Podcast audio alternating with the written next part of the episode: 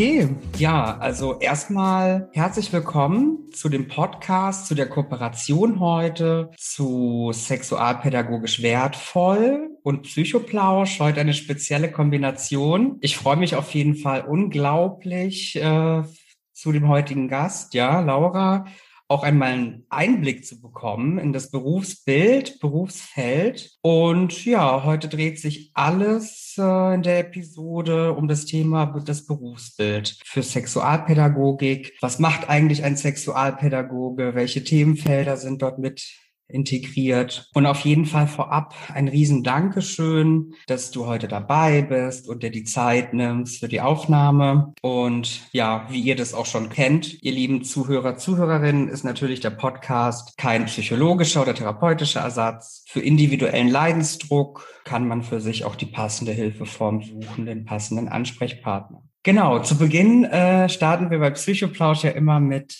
Aussagen und Fakten zu dem Thema. Ich bin auch dankbar für Ergänzungen oder Verbesserungen von den Aussagen und Fakten. Dann würde ich einfach dann starten. Obwohl wir es geschafft haben, viele gesellschaftliche Beschränkungen im Laufe der Geschichte loszuwerden, Sex, Intimität, Sexualität und das damit verbundene Vergnügen bleiben weiterhin gesellschaftlich auch tabuisiert. Da kann man sich berechtigt die Frage stellen, Warum ist es eigentlich so? Zunächst einmal wird uns beigebracht, dass Sex und reproduktive Gesundheit unnatürliche Themen sind, über die wir nicht mit anderen Menschen sprechen sollten, die wir für, zu privat halten und insbesondere auch das Thema bei Frauen stigmatisiert ist. Zweitens äh, objektiviert unsere Gesellschaft Körper so oft, dass es unangenehm wird, über Sex und sexuelle Gesundheit zu sprechen. Wir fetischisieren oder und sexualisieren Körper so oft, dass Sex zu einem sensiblen Thema wird. Wir reden nicht gerne über Sex mit anderen Geschlechtern, weil wir Angst vor, der, vor der damit verbundenen Objektivierung und Schande haben, auch in Verbindung zu Scham und Schuldgefühle. Drittens sind Geschlecht und Sexualität für manche Menschen unangenehme oder sensible Themen, weshalb sie das Gespräch über Sex insgesamt aufgeben. Viertens, da wir unsere Erfahrungen nicht mit anderen teilen,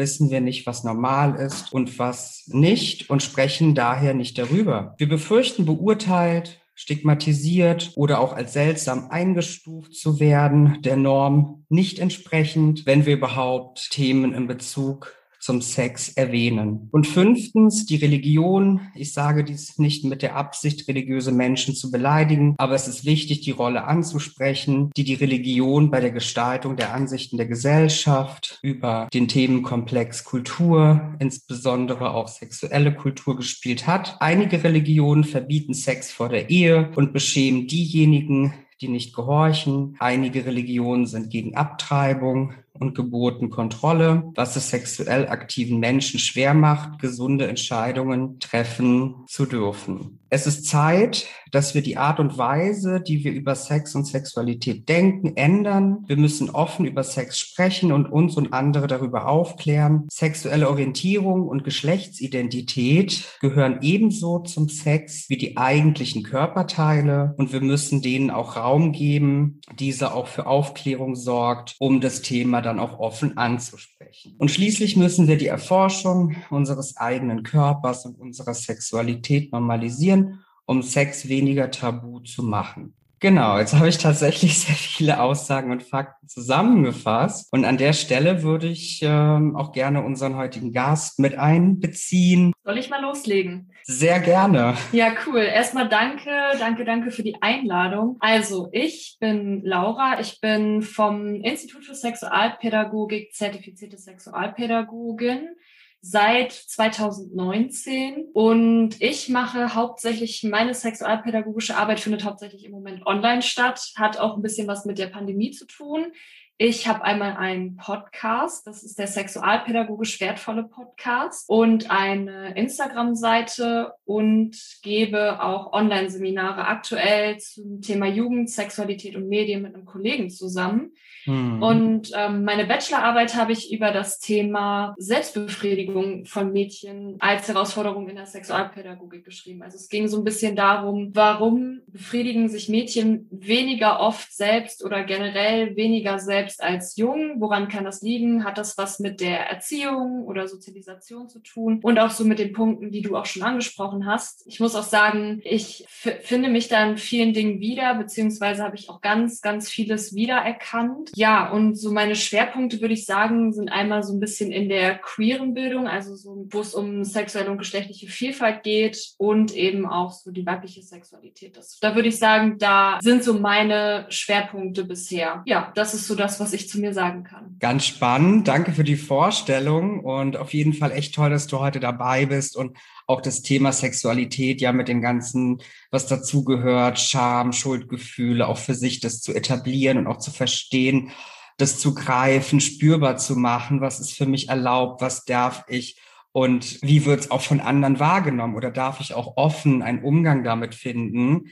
Und dein Themenkomplex klingt auch super spannend und ist dann auch spezifiziert ne, auf einen Teilbereich. Sehr wahrscheinlich der Sexualpädagogik, weil alles kann man ja auch nicht ergreifen vom genau. Themenumfeld. Ja, was vielleicht super spannend ist für uns alle, für die Zuhörer, Zuhörerinnen zu verstehen oder zu hören, warum ausgerechnet der Beruf Sexualpädagogin gab es für dich einen entscheidenden Grund? Gute Frage. Irgendwie, also ich muss sagen, das Berufsbild Sexualpädagogin kannte ich auch bis vor ein paar Jahren halt gar nicht. Ich habe in Münster Erziehungswissenschaft studiert. Und generell ist es so, dass ich aufgrund meiner eigenen Biografie ist mir jetzt klar, okay, es ergibt total Sinn für mich, dass ich in diese Richtung gegangen bin. Aber das wusste ich halt vorher nicht. Auch schon in der, in der Kindheit, ich würde jetzt so sagen, so mit acht, neun Jahren, habe ich mich schon sehr für das Thema interessiert, auch mehr als andere Kinder und Jugendliche in meinem Alter. Ich bin auch offener damit umgegangen, dass ich mehr darüber erfahren möchte, wie ist das mit dem Verlieben, wie funktioniert das mit der Sexualität. Und ich habe mir damals auch zum Geburtstag zum Beispiel Aufklärungsbücher gewünscht, was für andere damals in dem Alter echt peinlich gewesen wäre.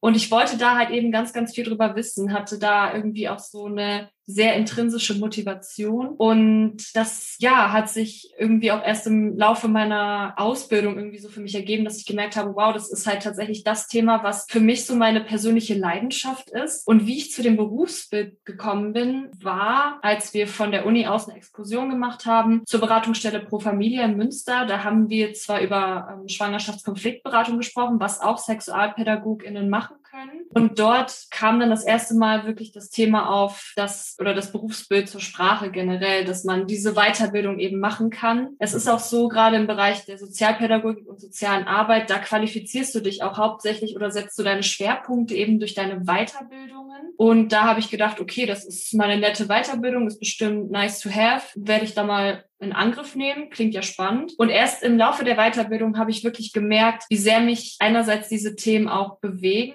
wie viel ich darüber wissen möchte, wie viele Gedanken ich mir auch so tagtäglich über sexualitätsbezogene Themen mache. Jetzt gar nicht mal so in Bezug auf mein eigenes Sexualleben, sondern auch wirklich so gesellschaftliche ähm, Hintergründe und eben diese, diese ganzen Fragen, die auch halt oder Hintergründe, die dahinter stecken würde ich jetzt so sagen. Ja, und in der Weiterbildung habe ich auch tatsächlich so einen Aha-Moment gehabt, wo ich auch gemerkt habe, es gibt so viel Wissen und es gibt so viele Dinge, die ich einfach schon gerne vorher gewusst hätte und die mir einfach in meiner eigenen Aufklärung total gefehlt haben. Und ich finde auch durch das Wissen, was man halt erlangt oder das Wissen, das man hat, dadurch macht man sich das Leben tatsächlich auch einfacher. Dadurch, das nimmt super viel Druck raus und gerade auch Sexualität ist ein Thema, was sehr, sehr viel Druck erzeugen kann. Mhm. Und da habe ich einfach gemerkt, Mann, ich habe es mir damals auch echt super kompliziert gemacht. Ich hätte, vieles hätte für mich deutlich einfacher laufen können oder auch andere Dinge hätten anders laufen können, die mir vielleicht auch eher gut getan hätten, wenn ich das schon vorher gewusst hätte. Total, total spannend, das auch so zu hören aus deiner Perspektive, auch durch deine Biografie so unmittelbar auch den eigenen Schlüssel, die Kernkompetenz zugetragen zu bekommen, auch durch das Studium und dann die Zielverwirklichung, auf die Weiterbildung. Also ganz toll. Und man hört auch wirklich richtig so deine mhm. Passion raus für das Thema, was dich echt doll selbst verwirklicht. Und was ist so der absolute Spaßfaktor an deinem Job? Also ich äh, denke, es ist einerseits wirklich der Austausch mit anderen Leuten, gerade auch wenn es nochmal andere Personen sind, ähm, die vielleicht auch nochmal einen anderen Schwerpunkt haben. So ist ja auch mein Podcast quasi aufgebaut, dass ich aktuell eben viele GästInnen einlade. Ja. Und merke, okay, hey, da ist so ein, so, da kommt für mich vielleicht auch so eine Frage auf, hey, ich kann ja mal die und die Person fragen, die sich schwerpunktmäßig damit beschäftigt, sei es zum Beispiel zum Thema Sexualität und Kirche. Da habe ich auch einen Dozenten gefragt, bei dem ich die Ausbildung gemacht habe. Ja, wie ist denn das eigentlich mit dem Zölibat? Kann man das wirklich so einfach sagen, dass das Zölibat dazu führt, dass ähm, der sexuelle Missbrauch in der Kirche so ein großes Thema ist? Hat das ja. damit zu tun, zum Beispiel? Das wäre dann und, und da lädt man dann einfach Personen ein, die sich dann nochmal mehr mit beschäftigt haben oder die vielleicht auch beruflich da irgendwie nochmal anders mit zu tun haben oder sich selber mehr damit beschäftigen. Und das ist dann einfach dieser Austausch, dass man einfach auch irgendwie von anderen Leuten noch dazu lernt. Und so meine Grundmotivation ist einfach auch nochmal, auch aus meiner Biografie heraus, dass ich Menschen eben diese Aufklärung bieten möchte, die ich mir damals gewünscht hätte. Hm. Und dass die vielleicht ein bisschen selbstbestimmter auch durchs Leben gehen können, als ich das vielleicht zum Beispiel früher konnte. Also größtenteils tatsächlich auch die Selbstverwirklichung deiner eigenen Person gewisse Dinge weiterzutragen, die dir gefehlt mhm. haben, auch vielleicht in Aufklärung der Thema Sexualität und das Interdisziplinäre auch, auch aus anderen Nebenwissenschaften ganzheitlich Ansätze für sich zu finden, auch seine eigene Behandlung, Beratung noch zu optimieren. Genau, weil ich bin ja noch recht jung und ich stehe auch noch am Anfang so ja. und da merke ich halt schon, es ist total, also es ist sowieso generell ist Sexualpädagogik ein Feld, wo lebenslanges Lernen einfach wichtig ist, weil sich halt Debatten verändern, es verändert sich auch die Gesellschaft und mhm. viele Themen ähm, sind halt auch im Wandel und da muss man halt auch immer irgendwo up to date bleiben und sich auch verschiedene Perspektiven einfach anhören. Und gerade Sexualität ist halt ein Thema, das halt wirklich, wenn man es sich wirklich näher anschaut, auch allgegenwärtig ist, würde ich jetzt mal so sagen. Auch die Erstreckung des Themas unter unterschiedliche Fachbereiche von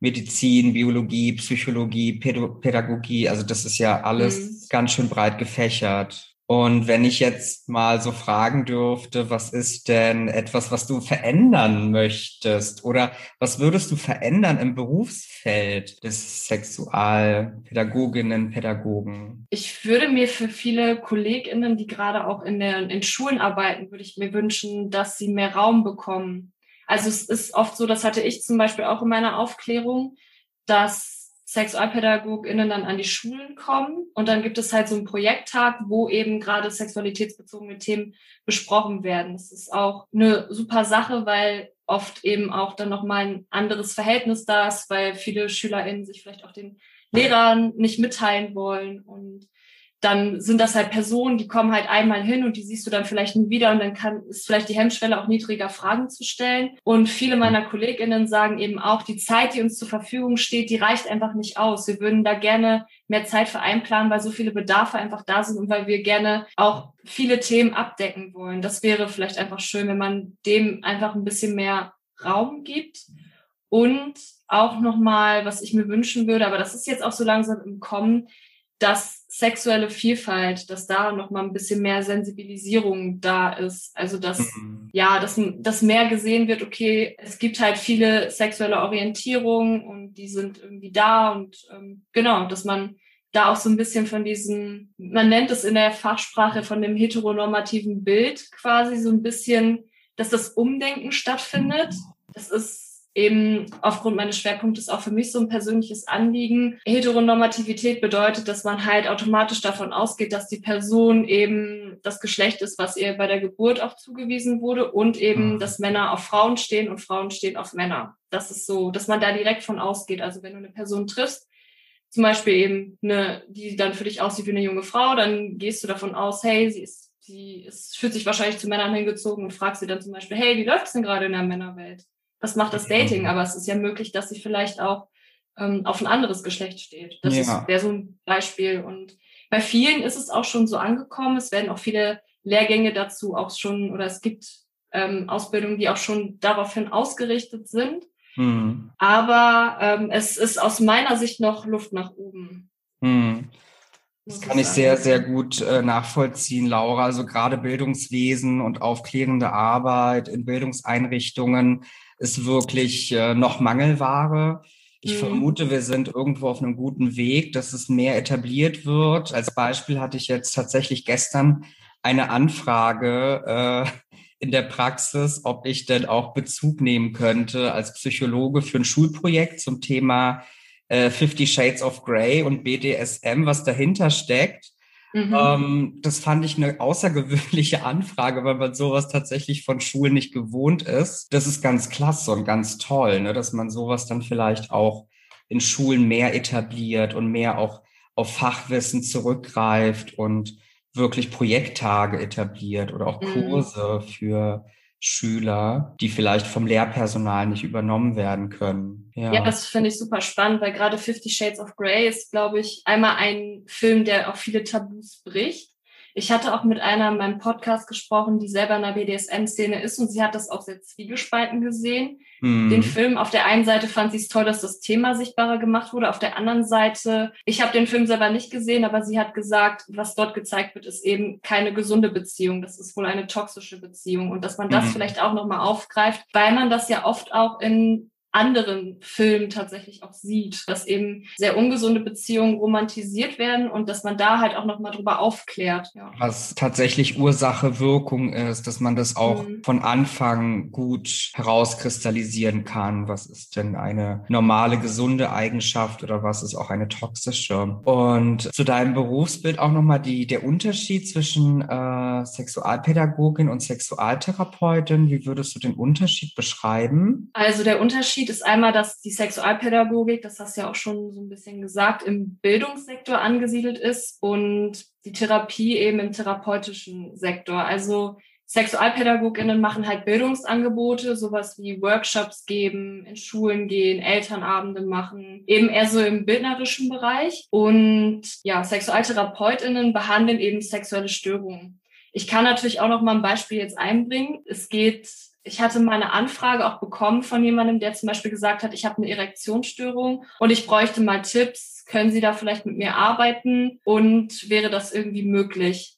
Und da habe ich viel überlegt, kann ich dieser Person wirklich helfen? Habe dann auch mal ein bisschen dazu recherchiert und habe auch schnell gemerkt, okay, da würde ich an meine Grenzen gehen, weil eben auch eine Erektionsstörung einfach unterschiedliche Ursachen haben kann und das auch therapeutisch dann behandelt werden sollte. Ich kann natürlich mit der Person darüber sprechen, wie, wie war deine sexuelle Biografie, welche Werte wurden dir vermittelt, aber eventuell hat es auch ein körperliches Problem. Das müsste man dann sowieso immer, so rate ich allen dazu, erstmal das Körperliche abzuchecken, dass es wirklich ja. keine körperlichen Ursachen hat und dass man das eben ausschließen kann und dann zu schauen, ob dann irgendwie eine psychische Ursache dahinter steckt. Und Therapeuten haben halt eben auch nochmal eine andere Schulung natürlich und würden dann halt zum Beispiel mit denen Übungen machen. Und da geht halt eben dieses Wissen oder diese, diese Kapazitäten, nee, eher die Fähigkeiten einer Sexualpädagogen oder einer Sexualpädagogin an die Grenzen. Mhm. Man kann natürlich weiter vermitteln, aber da habe ich schnell gemerkt, okay, das, da reichen meine Fähigkeiten nicht aus oder das, was ich gelernt habe das passt da einfach gerade nicht rein. Ja. Mhm.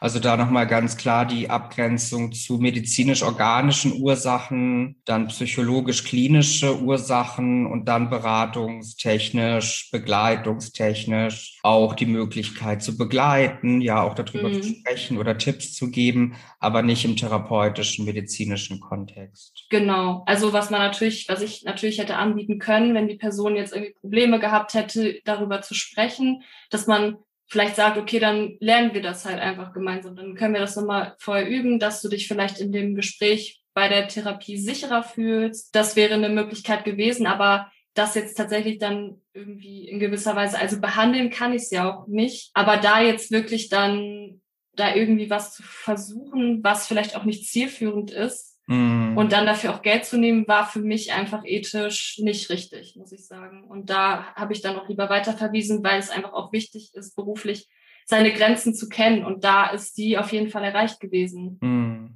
Sehr schönes Beispiel. Ja, was sind denn auch für dich häufige Fragen, die du gestellt bekommst? Also welche Anfragen könnten da bei dir einflattern? Welche Anfragen entstehen? Also was mir so aufgefallen ist, ist so ein bisschen, ist was auch immer XYZ normal, ist es schlimm, wenn XYZ und das ist dann ganz unterschiedlich. Sowas wie, ist es schlimm, dass ich auf ältere Frauen stehe? Ist es schlimm, wenn ich so und so viel Mal in der Woche masturbiere? Da meistens geht es wirklich immer um dieses, bin ich normal oder ist mein Verhalten normal? Ist es schlimm? Und eigentlich in 90 Prozent der Fälle oder sogar 99 Prozent würde ich sagen, nee, ist voll in Ordnung. Aber es, da sieht man auch wieder, dass es halt eben so schambehaftet ist, dass es oft eben sehr viel um Bewertung geht, dass es viel um, ja, so ein bisschen auch darum geht, dass man nicht aus dem Rahmen fallen möchte. Und ja, ich muss auch sagen, so die Anfragen, die ich meistens bekomme, sind eher Personen, wo ich sagen würde, die würde ich jetzt als männlich lesen. Tatsächlich. Vielleicht hat es das, hat das auch nochmal so ein, so ein Grund, dass vielleicht auch eher männlich sozialisierte Personen nicht so gerne darüber sprechen und dann tatsächlich übers Internet die niedrigschwelligste Form nutzen, weil sie eben selber vielleicht auch sehr, ja, das, weil das eben so schambehaftet ist und weil es vielleicht auch nicht ja erwünscht ist oder beziehungsweise weil es ja gerade bei männlichen Personen irgendwie dann erwartet wird, die wissen alles, für die ist alles soweit klar, die kennen sich aus mit dem Thema und dass sie sich dann vielleicht auch so eine Unsicherheit nicht unbedingt so eingestehen wollen ist meine mhm. Vermutung. Also auch nochmal ganz doll mit äh, Norm, mhm, Sätze, genau. gesellschaftliche Tabus. Inwiefern kann man die durchbrechen und wo steht man da selber gerade? Mhm. Auch die Hemmschwelle finde ich sehr spannend, die du erwähnt ja. hast. Die niedrigschwellige Kontaktaufnahme ohne viele bürokratischen Maßnahmen, die auch einen demotivieren könnten, sowas genau. wahrzunehmen. Genau. Also auch der Safe Space, das sichere. Ja, und was sind äh, in deinem alltäglichen Berufsbild auch Herausforderungen? Was kann dich auch an die Grenzen bringen? Also auf der einen Seite, also das da kann ich tatsächlich nur für mich so sprechen, aber ich muss sagen, so die Konfrontation mit eigenen Grenzen, gerade wenn du Sexualaufklärung im Internet hast, dann bekommst du auch oft grenzüberschreitende Nachrichten. Oft haben auch Leute falsche Erwartungen an dich.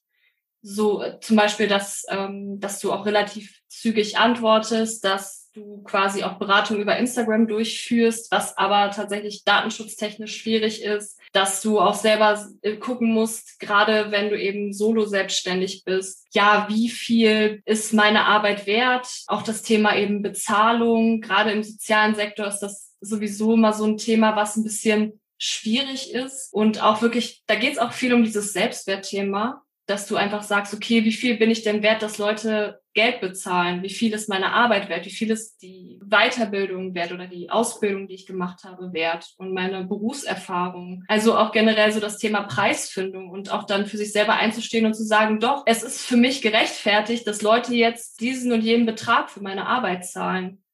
Und ja, das ist eine Grenze, aber auch natürlich eben dieses grenzüberschreitende, wenn jemand entweder ähm, sehr schnell irgendwie eine Antwort haben möchte oder wenn jemand halt übergriffig wird. Und es ist auch schon vorgekommen, dass ich eben Bilder von Genitalien bekommen habe oder dass jemand angefragt hat, ja, hier kannst du vielleicht mal sagen, ob das an meinem Penis normal aussieht. Und ich dann aber auch einmal gesagt habe, nee, kann ich nicht, ich bin keine Ärztin, ich kann da nichts diagnostizieren. Und dann kam es trotzdem, ja, kannst du das trotzdem bitte, bitte machen? Machen. Und da muss ich dann auch sagen, okay, da muss ich wirklich auch Grenzen setzen und auch zu meinem eigenen Schutz, weil es dann doch leider auch manchmal eben sehr übergriffig werden kann. Ansonsten wäre noch eine Herausforderung so gesellschaftliche und politische Debatten, die ja auch eben sehr emotional geführt werden. Und da fällt ja auch ganz vieles rein, sei es eben das Thema Gendern, das Thema sexuelle Gewalt in verschiedenen Kontexten, ganz unterschiedlich. Und da muss man sich halt eben auch viel informieren, viel am Ball bleiben und auch eine eigene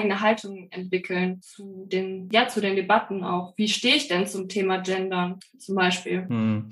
Die eigene Haltung wahren, die eigenen Grenzen auch schützen, ne, dass man sich hm. wieder auch nicht unter Wert verkauft oder auch ausgebeutet wird oder gewisse Anfragen kommen, die natürlich grenzüberschreitend sind, ganz klar. Auch ja, ein Genital zugeschickt bekommen ist natürlich total unschön und auch keine gute Erfahrung. Wie, wie kann man sich das denn vorstellen? Wie strukturierst du auch deine, deine Termine oder gibt es da ein Buchungsportal, worüber man dich dann buchen kann für eine Session? Wie, wie, wie machst du das für dich, dass du auch diesen Rahmen schützt? Mm, also aktuell mache ich keine Gesprächstermine, weil ich nicht so genau, also weil tatsächlich sind da bei mir die zeitlichen Kapazitäten noch nicht da und ich selber muss da auch noch, glaube ich, so einen Weg für mich finden. Ich hatte vor einem Jahr mal überlegt, ob ich so Online-Mentorings anbiete. Ich habe ich hab das dann auch bewusst Mentoring genannt, um es eben von der Beratung abzugrenzen, weil dafür brauchst du ja eigentlich oder solltest du auch noch mal eine Ausbildung machen und um es eben auch von der Therapie abzugrenzen, dass man sagt, okay, das ist so ein Feld, wo man sagen kann, okay, da kann ich mit einem Sexualpädagogen, mit einer Sexualpädagogin drüber sprechen. Ich kann mir aber vorstellen, da das in gewisser Weise nicht niedrigschwellig, niedrigschwellig genug ist, dass ähm, Leute da jetzt auch nicht unbedingt vielleicht bereit sind für Zahlen. Auf Instagram habe ich persönlich so Regeln, dass ich sage, okay, ähm, drei Fragen darf mir jede Person auf jeden Fall stellen, die ich eben schnell beantworten kann, aber jetzt nicht, dass es wirklich so ein Online-Beratungsgespräch wird. Ich habe auch eine Zeit lang meine Chatberatung angeboten. Das wäre auch eine Möglichkeit. Da müsste man aber auch eine Zeit irgendwie einplanen, dass es eben, ja, dass, dass man sagt, okay, an dem und dem Tag um so und so viel Uhr werden diese Nachrichten beantwortet. Also ich habe da auf jeden Fall schon viele Ideen,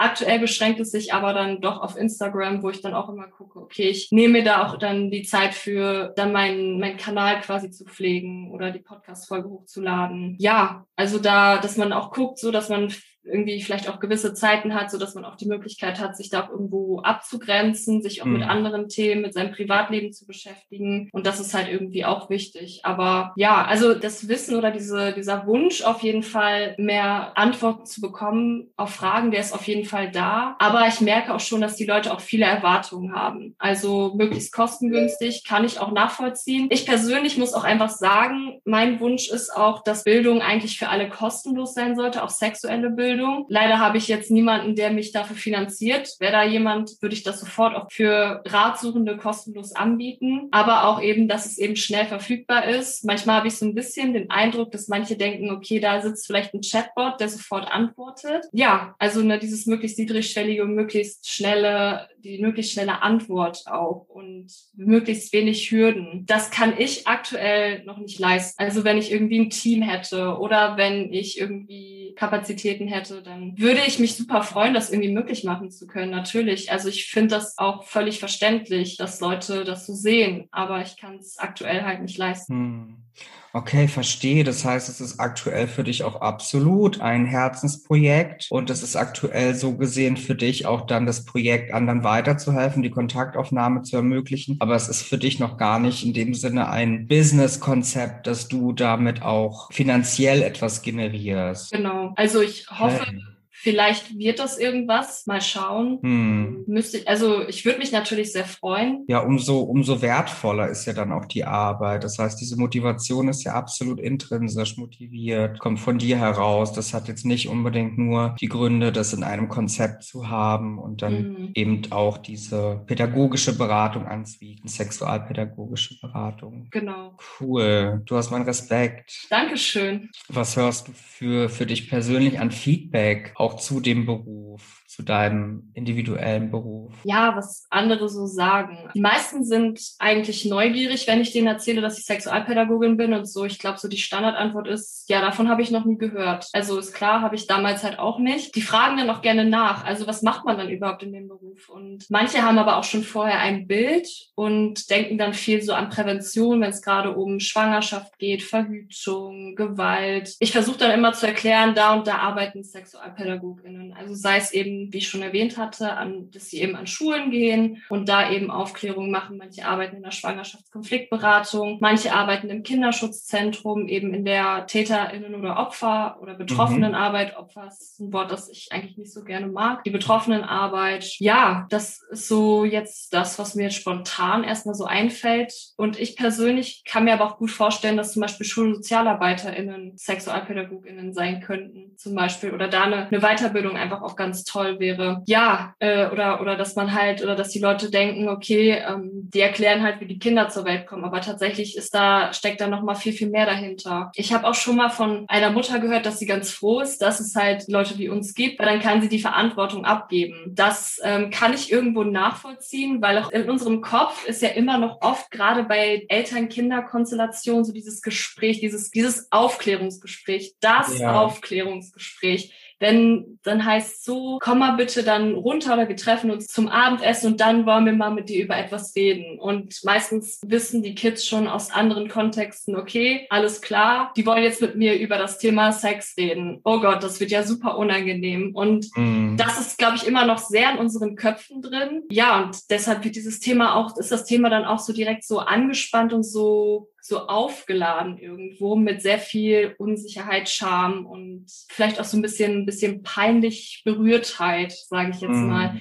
Es gibt auch manche, die nicken das dann einfach ab und fragen mich weiter nach und dann sage ich auch, okay, das ist in Ordnung, weil ich möchte auch niemanden dazu zwingen, mit mir darüber zu sprechen, wenn es für die Person gerade nicht angesagt ist, weil einfach auch klar ist, jeder hat unterschiedliche und eigene Berührungspunkte mit dem Thema Sexualität. Manche sind eben auch so sozialisiert worden, so aufgewachsen, dass es eben für sie ein schambehaftetes Thema ist, über das sie nicht so gerne sprechen können oder wollen. Mhm. Und dann habe ich da auch, respektiere ich das auch. Und dann ist klar, okay, du hast mir hier deine Grenze gezeigt. Ich werde das Thema jetzt nicht weiter irgendwie aufdrücken. Und das mhm. ist dann für hm. mich auch voll in Ordnung. Du hast es gerade auch so schön erwähnt, die Eltern-Kinder-Interaktion, Beziehung. Das hat ja auch immer ganz viele Schwerpunkte und ganz viele unterschiedliche Facetten. Wie ist die Beziehung? Hat man eine lockere Art? Wie ist es kulturell mhm. oder gesellschaftlich? Was kann man sagen? Was kann man nicht sagen?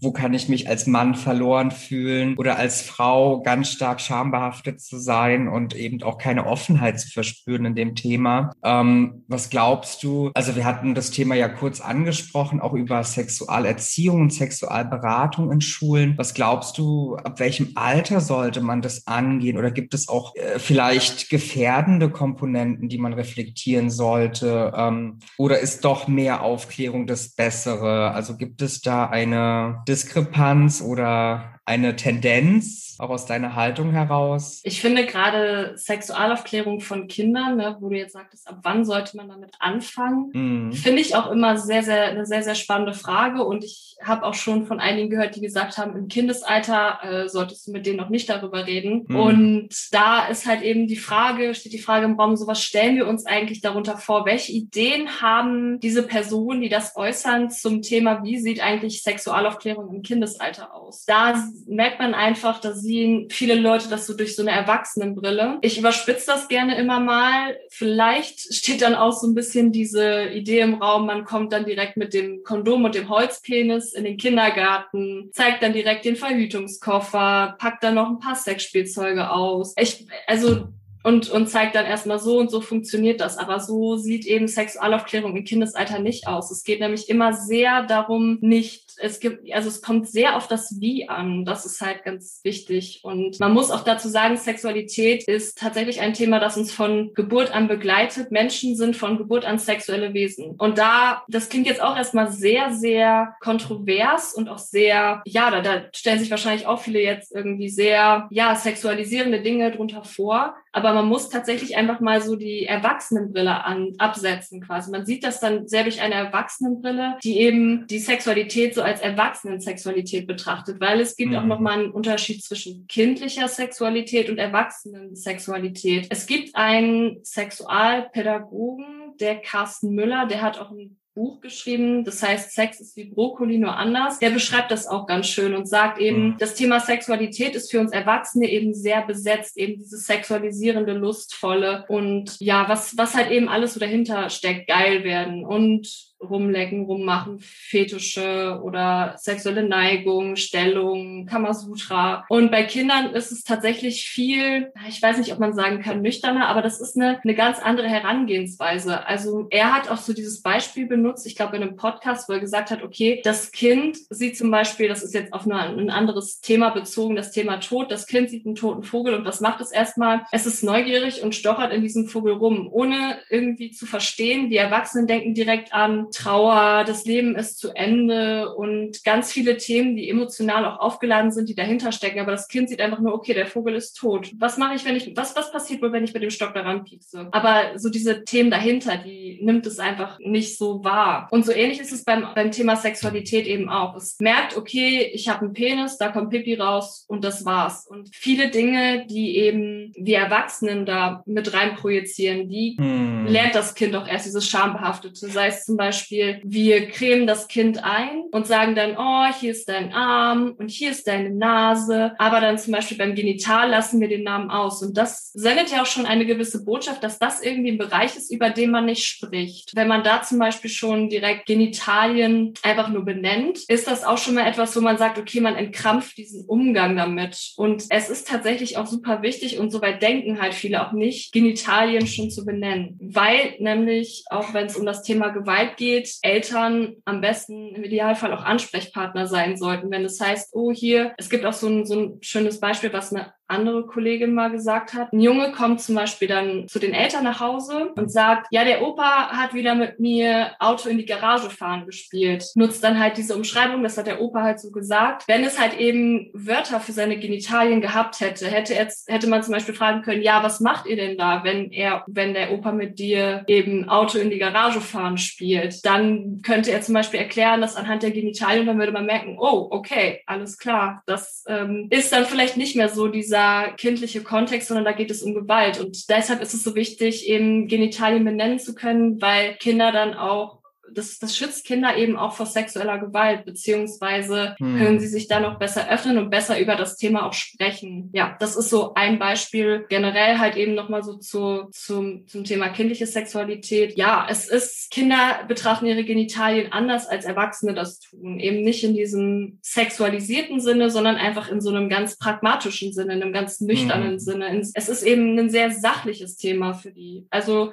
es ist ein Penis, da kommt Pipi raus, okay, das war's so. Und männlich ist einfach für sie dann auch ein Körperteil wie Arme und Beine auch. Und deshalb geht es auch so ein bisschen darum. Und weitere Inhalte sind auch nochmal so ein bisschen von der Sexualaufklärung im Kindesalter. Familienkonstellationen und Geschlechtsidentitäten zum Beispiel. Da kann man auch dann drüber sprechen, weil auch gerade, gerade Geschlecht ist ja so ein Thema, das ist ja schon ein Thema quasi vor der Geburt des Kindes. Wenn man zum Beispiel über Gender Release Partys spricht. Hm. Weißt du, was ich damit meine? Also quasi diese Partys, die man schmeißt, wenn man sagt, hey, es wird ein Junge, hey, es ist ein Mädchen. Und dann, ja. ja, ist es auch schon ganz oft, wenn das Kind zur Welt kommt, dann wird es ja auch entsprechend dem Geschlecht zum Beispiel sozialisiert. Und da kann man ja auch vieles wieder unterschiedlich machen. Man kann, schenkt man jetzt dem Kind nur Barbie-Puppen zum Beispiel oder nur Autos oder lässt man es aussuchen? Und da fängt ja auch schon irgendwo sexuelle Bildung an. Auch eben eine Geschlechtsidentität zu formen oder eben, dass man man Geschlechternormen, Geschlechterrollen eben dem Kind weitergibt. Und das ist ja auch so ein Thema, was uns ja seit Tag eins an eigentlich begleitet irgendwo. Und deshalb da drin, da befindet sich halt auch schon sexuelle Bildung drin. Und ich weiß auch noch, dass ich damals auch als Kind gelernt habe, so in der dritten Klasse, eben genau zum Thema sexuelle Gewalt Grenzen zu setzen. Wann sage ich nein? Ähm, mein Körper gehört mir. Ich fand das total faszinierend, wie du auch darüber gesprochen hast, äh, dass so einfache haptische, motorische Benennungen auch bei bei dem Kind, ja, bei dem Säugling so viel Auswirkung ja auch bewirken kann. Und dazu ist mir dann auch spontan nochmal die, gerade zum Thema Geschlechtsidentität auch nochmal eingefallen. Was passiert eigentlich, wenn ein neues Kind, also ne, frisch geborenes Kind auf die Welt kommt? Was ist die erste Frage, die man mhm. da bestürmt im Krankenhaus stellt oder die Kindeseltern fragt?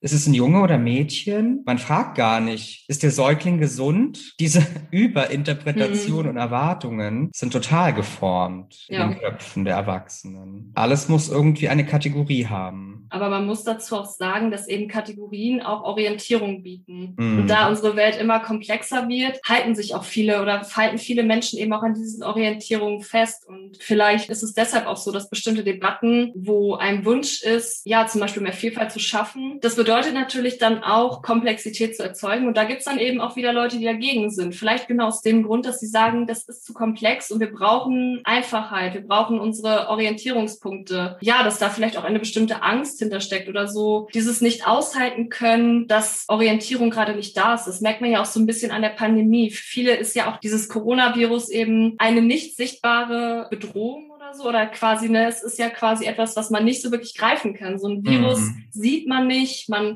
weiß nicht, wie steckt man sich an. Und dann gibt es eben viele Leute, die können das eben nicht aushalten, versuchen dann sich da vielleicht auch ihre eigene Wahrheit, die für sie greifbarer ist, ja, zu finden. Auf jeden Fall. Der Mensch, das Gewohnheitstier, aus mhm. Einfachheitsgründen mm. alles erklärbar halten, ne? aber irgendwo auch die Kehrtwende durch kleine integrative Mechanismen, Handlungen kann man auch zu Denkanstößen vermitteln oder auch Betroffenen helfen. Mm. Das mhm. ist dann dieser Gegenpol dessen. Und ja, vielleicht switchen wir dann auch nochmal zu dem Thema Handlungsbedarf zu digitalen Medien und den damit verbundenen Zugang zu Porno Pornografie. Das ist ja auch nochmal ein, sage ich mal, heikles Thema, was hochdiskutiert ist. Wie, wie stehst du dazu? Tatsächlich ist Medienkompetenz super, super wichtig. Also mhm. ich bin auch selber der Meinung, Medienkompetenz ist eine der vier Grundkompetenzen. Lesen, schreiben und rechnen, dann halt die Medienkompetenz tatsächlich, die man in der heutigen Zeit erwerben muss. Man merkt ja auch jetzt gerade durch die Pandemie, ist ja jeder, also gefühlt jeder auf Digitalisierung angewiesen. Ne? Mhm. Kinder, Jugendliche sind im Homeschooling oder allein schon bei, bei kleinen Kindern, wenn es dann der Videochat mit der Großmutter ist, wenn man sie vor Ort nicht besuchen kann zum Beispiel. Also wir kommen halt auch dann relativ früh mit Medien in Kontakt. Und ich habe auch schon ein paar Seminare bei MedienpädagogInnen besucht und die haben so einen schönen Vergleich gebracht, den, für den ich einfach total dankbar bin. Und zwar den Vergleich mit dem Fahrradfahren beziehungsweise mit dem Straßenverkehr. Und zwar kann man wirklich sagen, die Medienlandschaft, die Medien bei uns im Alltag sind so ausgebaut aktuell wie der Straßenverkehr. Und du musst deinem Kind eben genauso beibringen, wie es Fahrrad fährt, als wie du es ihm genau beibringen musst, sich im Internet, wie, wie es sich im Internet verhält. Und es ist einfach auch heutzutage aus meiner Sicht nicht mehr zeitgemäß, irgendwie ähm, Medien zu verbieten, Kontroll, also sie zu kontrollieren oder sie irgendwie, also Kontrolle ist auch wieder, ähm, ist auch wieder ein großes Spektrum, weil in gewisser mhm. Weise ja, es ist wichtig zu schauen, was macht mein Kind, welche, welche Seiten darf es besuchen. Und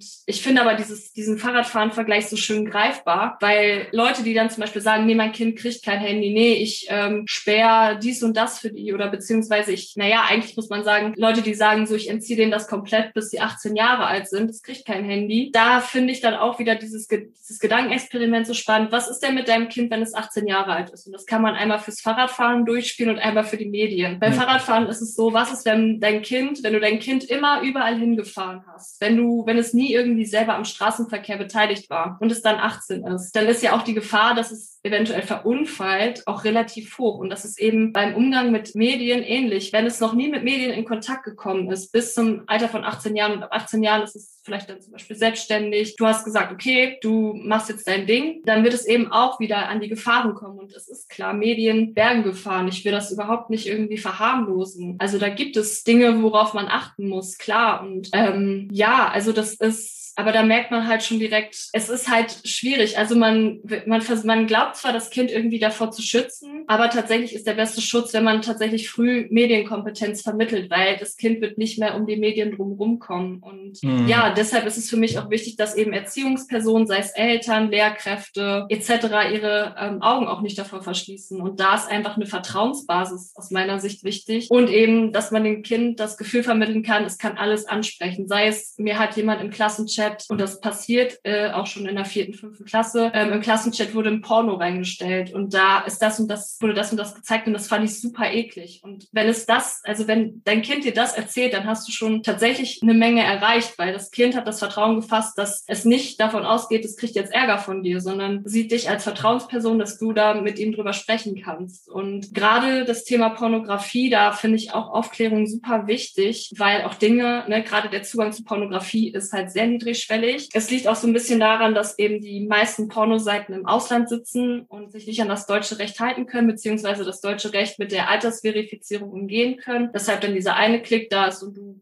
bist quasi drin in diesem, ja, in diesem Pornografie-Web und du kannst ja quasi alles sehen soweit. Und das kann halt eben überfordern und auch verunsichern und eben auch ein falsches Bild von Sexualität vermitteln. Also es werden, also zumindest auf den Mainstream-Seiten normschöne Körper gezeigt, ähm, verschiedenste Sexualpraktiken oder auch Geschlechterrollen, wo sich vielleicht Kinder und Jugendliche fragen, okay, so sieht so die Sexualität in der Realität aus. Muss ich das dann auch so machen? Hm. Muss ich äh, ne, Verlauf XYZ machen? Und gerade vor allem, wenn es nicht besprochen wird, kann es eben sein, dass diese Bilder übernommen werden. Ja, ich habe tatsächlich auch noch mal so ein Beispiel aus der Praxis. Da hat mich dann zum Beispiel jemand gefragt, okay, ich möchte mit meiner Freundin das erste Mal haben. Und wenn sie dann beim ersten Mal squirtet, soll ich dann, also eine weibliche Ejakulation ist quasi das Squirting. Und wenn dann beim Squirting beim ersten Mal so viel rauskommt, sollten wir da nicht vielleicht ein Handtuch drunter legen? Da habe ich halt schon direkt, also da war für mich, zumindest lag mir die Vermutung nahe, er hat das irgendwie in einem Porno gesehen und geht jetzt davon aus, Mädchen squirten immer beim ersten Mal, was ja mhm. ähm, sehr, sehr unwahrscheinlich ist. Es ist ja auch sehr, sehr unwahrscheinlich, dass eben Menschen mit Vagina auch beim ersten Mal einen Orgasmus haben kommt vor, aber es ist tatsächlich nicht so oft. Und da merkt man halt schon, okay, da ist möglicherweise hat er genau dieses Bild eben aus der Pornografie und da ist es dann einfach ganz gut zu sagen, okay, du, es sieht nicht so aus, der bitte nicht enttäuscht, wenn es so und so ist oder wenn es halt eben nicht so läuft. Und ja, es gibt eben auch generell noch eine Debatte um Pornografie und Wirkungsforschung und da muss man eben sagen, es gibt da auch ungefähr so zwei Lager. Die einen, die verharmlosen es tatsächlich, die anderen skandalisieren es auch sehr und ich muss sagen, ich würde Pornografie jetzt auch nicht komplett verteufeln. Es hat auch seine positiven Seiten, also dass man halt einfach auch erstmal, es gibt kein Format, das so explizit zeigt, wie Sexualität funktionieren kann, wie zum Beispiel verschiedene Masturbationspraktiken sind. Mhm. Und das kann eben auch bereichernd sein, aber da ist auch wieder diese Medienkompetenz super wichtig, dass ich für mich weiß, okay, das ist halt Fiktion, es ist kein Dokumentarfilm, was ist aber auch wieder, was wieder zunehmend schwierig wird, wenn man an Amateurpornografie denkt, mhm. wo, was einem dann auch suggeriert, das ist alles echt und das ist gerade wirklich so gefilmt und so sieht es tatsächlich aus, ist aber auch tatsächlich nicht immer der Fall und und dass man auch darüber aufklärt, wie, wie, wie funktioniert überhaupt so ein Pornodreh und dass es einem einfach bewusst ist, dass das eben auch ähnlich wie an einem Filmset muss man mehrere Stunden vielleicht, ja, dreht man mehrere Stunden, sind vielleicht auch nicht immer die Flüssigkeiten, die da tatsächlich rauskommen, sondern es wurde irgendwie vielleicht was nachproduziert. Auch mit Sicherheit gab es bei einigen PornodarstellerInnen eben auch Operationen an Genitalien, an Brüsten und so weiter. Mhm. Deshalb ist es einfach wichtig, da einfach drüber aufzuklären und dass die Leute eben oder dass Kinder und Jugendliche eine Medienkompetenz haben und wissen, okay, einerseits, ich muss es mir nicht anschauen, wenn ich es nicht möchte. Und auf der anderen Seite, mir ist bewusst, was ich da genau anschaue. Und mir ist bewusst, okay, das ist jetzt auch vielleicht eher wie so ein Actionfilm und nicht wie eine Dokumentation. Also, ne, ich glaube, uns ist allen auch bewusst, dass ähm, vielleicht auch gerade bei, weiß ich nicht, bei K11 oder so auch nicht alles in der Realität so ablaufen würde, dass Autos explodieren, wenn sie aufeinandertreffen, zum Beispiel. Und ja, dass man da so einen Realitätscheck einfach macht. Genau. Mhm. Außerdem Außerdem gibt es auch noch andere Formen von Pornografie ähm, als die im Mainstream, die so ein bisschen mehr auch auf die Geschlechterrollen gucken, dass eben auch das eher gleichberechtigt ist. Ja, und wenn es irgendwie Eltern oder Lehrkräften zu schwer fällt, das tatsächlich zu thematisieren, gibt es auch viele Angebote, die einfach helfen, die sicherer zu machen. Und das ist auch voll okay, dass es einem nicht leicht fällt, über das Thema Sexualität zu sprechen. Ja, total schön, ganzheitliche Perspektive, ja, also ganz toll beschrieben. Und ich habe hauptsächlich raus rausgehört, es geht ja dann doch auch ganz viel um eine eigene Haltung zu entwickeln, ein Bewusstsein zu schaffen, ein Empfinden, ja auch eine Achtsamkeit zum eigenen Körper, aber auch das Hinterfragen von, von, von Medienkompetenz und Hinterfragen, wer könnte mich unterstützen, wer könnte mich aufklär, aufklären. Das heißt, letztendlich würden wir doch eher dazu tendieren zu sagen, Aufklärung ist alles, beziehungsweise Aufklärung ist besser als verschweigen und nicht sprechen, nicht offen sein mit den Themen. Das heißt, ja, liebe Laura, wir sind dann auch mhm. schon am Ende angekommen des Podcasts. Was würdest du denn vielleicht gegen Ende noch zum Rat sagen wollen für die Zuhörer, Zuhörerinnen, gerade zum Thema Sexualerziehung? Was wäre dir da wichtig? Einerseits einmal, wie ich es vorhin schon gesagt habe, dass man sich nicht zu sehr unter Druck setzt. Ein kleiner Tipp von mir, wenn das Kind der Jugendliche ankommt und sagt, nur Mama, was auch immer für eine Frage, wie geht Blasen zum Beispiel? Dass man, dass es auch voll in Ordnung ist, erstmal zu sagen, du, ich bringe jetzt erstmal die Wäsche runter, ich schmeiß jetzt mal eben kurz die Waschmaschine an und dann setzen wir uns in Ruhe hin und sprechen darüber, so dass man eben noch mal kurz Zeit hat, nachzudenken und sich vielleicht eine gute Antwort zu überlegen, die irgendwie altersgerecht ist und die irgendwie einfacher ist. Dann tatsächlich auch noch mal so ein bisschen der Tipp, ich weiß gar nicht, ob ich es schon gesagt habe, Sexualerziehung ist eben nicht nur Wissensvermittlung, sondern auch Sozialerziehung. Und gerade dieses Thema Grenzen setzen, eigene Grenzen erkennen, finde ich auch nochmal super wichtig, dass man mhm. darüber auch nochmal spricht. Wenn irgendwie Unsicherheiten da sind, gerne auch Personen, die sich gut damit auskennen, einfach mal ansprechen, anschreiben. Die antworten total gerne. Ja, auch einfach da nicht so hart für sich selber zu sein, dass man sagt, oh Gott, ich krieg das nicht hin, mich überfordert das total, ich gebe das mal lieber ab. Es ist einfach wichtig, dass ihr da vielleicht Ansprechpartner seid oder eine, ein Vertrauensverhältnis einfach zu den Kids entwickelt. Okay, liebe Laura, tausend Dank für deine wertvolle Zeit und auch wirklich für die wertvoll, für das wertvolle Gespräch. Liebe Zuhörer, Zuhörerinnen, ihr könnt gerne auch nochmal bei unseren Podcasts reinhören, gegenhören, sexualpädagogisch wertvolle Podcast und Psychoplausch. Ich hoffe, ihr hattet für euch einen Erkenntnisgewinn und ihr hattet auch für euch einen Denkanstoß Denkanstoß zu dem Thema Berufsfeld der Sexualpädagogik. Was macht ein Sexualpädagoge genau, dass ihr für euch da etwas mitnehmen konntet? Und natürlich auch von meiner Seite, wenn äh, das Interesse da ist, auch mal bei einem Podcast mitzuwirken, ja auch das eigene Thema vorzustellen oder auch generell interessiert ist, bei Instagram oder Facebook vorbeizuschauen, könnt ihr dies gerne tun. Und du suchst auch vielleicht eventuell für dich selbst eine fachliche Begleitung, einen Psychologen, interkulturellen Manager, psychologischen Berater, dann besuch doch gerne meine Website und hinterlasse mir eine Kontaktanfrage. Ich freue mich sehr darauf. Genau, an der Stelle einfach nochmal ganz kurz, dass ich tatsächlich meine fachlichen Kompetenzen und Grenzen kenne. Und ja, bis dahin.